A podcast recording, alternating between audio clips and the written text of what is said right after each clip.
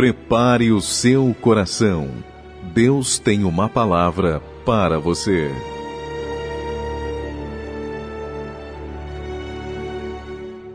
A palavra que eu quero deixar no teu coração nesta hora se encontra no livro de 1 Samuel, capítulo de número 22. 1 Samuel, capítulo 22.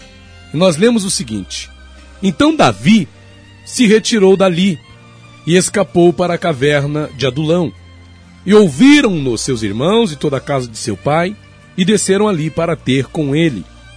E ajuntou-se a ele todo homem que se achava em aperto, e todo homem endividado, e todo homem de espírito desgostoso, e ele se fez capitão deles, e eram com ele uns quatrocentos homens.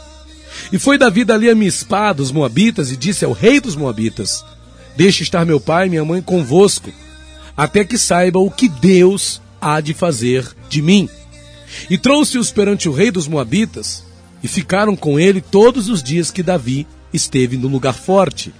Porém, o profeta Gade disse a Davi: Não fiques naquele lugar forte, vai e entra na terra de Judá. Então Davi saiu e foi para o bosque de Erete.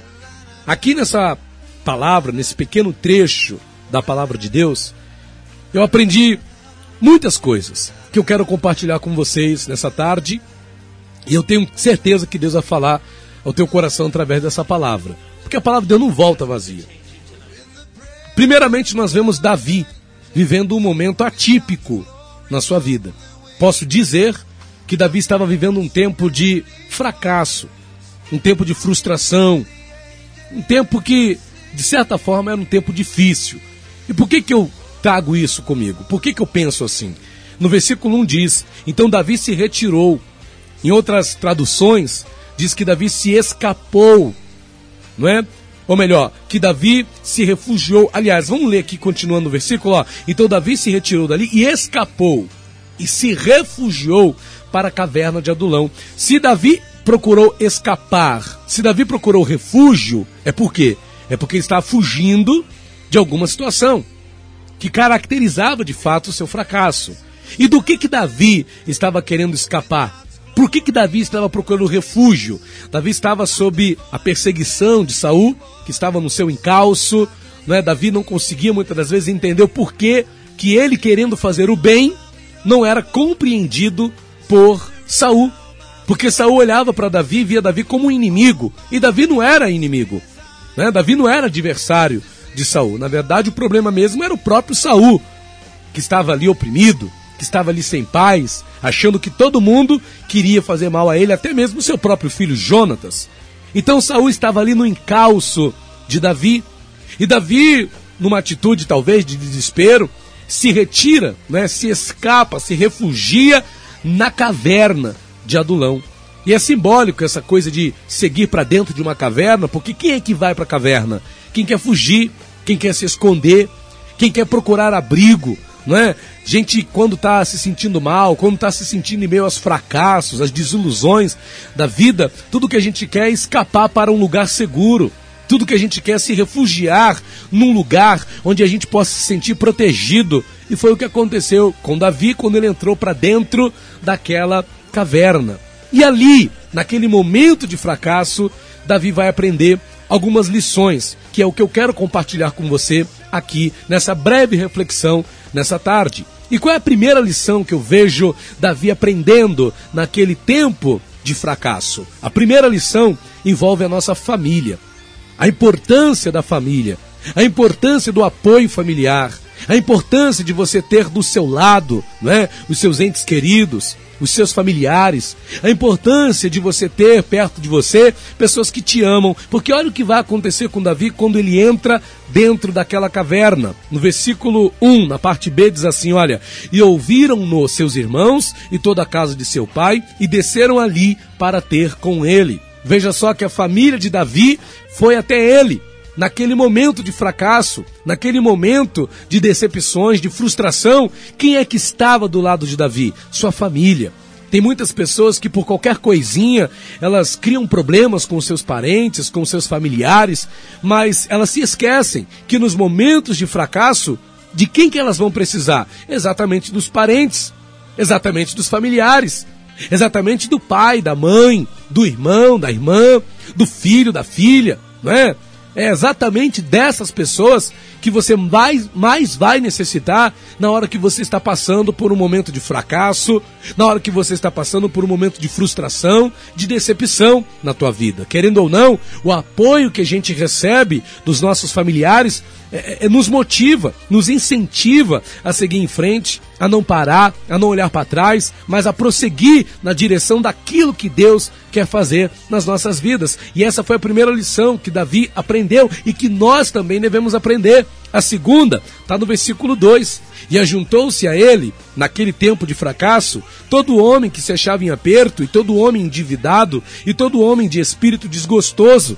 E ele se fez capitão deles, e eram com ele uns 400 homens. Um, um pequeno exército, né? Então veja só, aqueles homens que estavam em aperto, que estavam endividados, que estavam com, com amargura de espírito, com espírito desgostoso, ou seja, todos esses homens estavam se sentindo também fracassados, né? desiludidos, frustrados, e eles vão se juntar a quem? A Davi. Mas Davi também não estava é, fracassado? Davi também não estava frustrado, mas veja a grande lição que nós tiramos aqui. Por mais fracassados que nós possamos nos sentir, por mais frustrados que nós possamos nos sentir, nós sempre vamos ser, pela nossa fé em Deus, motivo de quê? De inspiração para aqueles que estão ao nosso redor. Aqueles homens olhavam para Davi e enxergavam em Davi o quê? Uma inspiração Aqueles homens olhavam para Davi e enxergavam em Davi algo motivador, algo que os motivava a querer lutar, a querer seguir em frente. E veja, aqueles homens que estavam endividados, em aperto e ali com espírito desgostoso, amargurados de espírito, o que, que aqueles homens eh, vão, vão se tornar ali da noite para o dia? Vão se tornar membros de um pequeno exército. Olha só, eles vão deixar de ser aqueles homens daquela condição para se tornarem verdadeiros valentes, para se tornarem verdadeiros guerreiros, para se tornarem verdadeiros soldados, liderados por quem? Liderados por Davi. Então veja, Davi, mesmo naquele tempo de dificuldade, mesmo naquele tempo de frustração, mesmo naquele tempo de fracasso, Davi era ainda uma inspiração. Eu não sei como você que está ouvindo agora essa reflexão está se sentindo, mas creia numa coisa: você é inspiração para alguém. Você é alguém que motiva outras pessoas. Por pior que seja a tua situação, por pior que seja o momento que você esteja passando na sua vida, você pode ter certeza de uma coisa: você inspira pessoas, você motiva pessoas, né? Você ainda gera no coração dessas, das pessoas um ânimo, uma motivação, uma disposição, e foi exatamente o que Davi gerou no coração daqueles homens naquele dia. Uma terceira coisa que que a gente aprende aqui, no versículo 3 diz assim: E foi Davi ali, dali a Mispá dos Moabitas, e disse ao rei dos Moabitas: Deixe estar meu pai e minha mãe contigo, até que saiba o que Deus há de fazer de mim. Veja só que coisa tremenda isso aqui. É a terceira coisa. Mesmo no tempo do fracasso, o que, que Davi diz?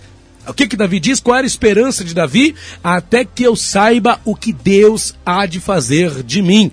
Mesmo no tempo do fracasso, nós não podemos perder a esperança naquilo que Deus há de fazer por nós, daqui, naquilo que Deus quer fazer nas nossas vidas. Ah, pastor, mas eu estou passando por um momento de dificuldade, a coisa está difícil, é, mas não perde a esperança naquilo que Deus ainda há de fazer na tua vida. Por pior que seja o teu momento, por pior que seja a tua situação, não perca perca a esperança no que Deus há de fazer por ti, porque Ele ainda há de fazer algo na tua vida, Ele ainda há de fazer algo na tua história, Ele ainda há de fazer algo no teu ministério, em nome do Senhor Jesus Cristo. Por pior que seja a tua situação, não perde a tua esperança naquilo que Deus ainda há de fazer na tua vida. E a, e a quarta lição que Davi aprende aqui, que eu também aprendo com ele, que você também está aprendendo agora, é a seguinte: versículo 5 5. Porém, O profeta Gade disse a Davi: Não fiques naquele lugar forte, vai e entra na terra de Judá. Então Davi saiu e foi para o bosque de Erete. E sabe qual é a quarta e última lição que Davi aprendeu naquele tempo de seu fracasso?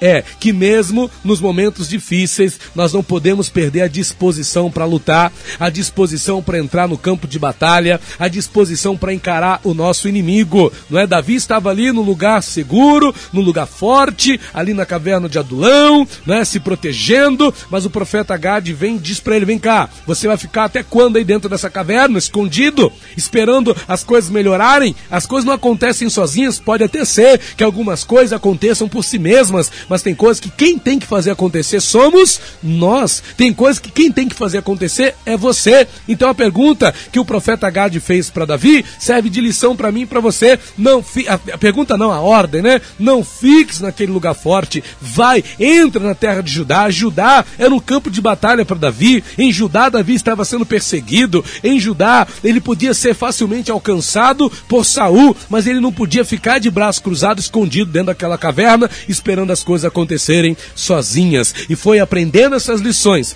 que, mesmo naquele tempo de fracasso, Davi viveu vitórias. Davi viveu as bênçãos, as conquistas, as maravilhas que Deus tinha para fazer na vida dele. E eu digo para você a mesma coisa. Ainda que você esteja hoje num tempo de fracasso, isso não anula o que Deus ainda há de fazer na tua vida. Receba esta palavra e que Deus te abençoe em nome do Senhor Jesus. Pastor Rafael dos Santos.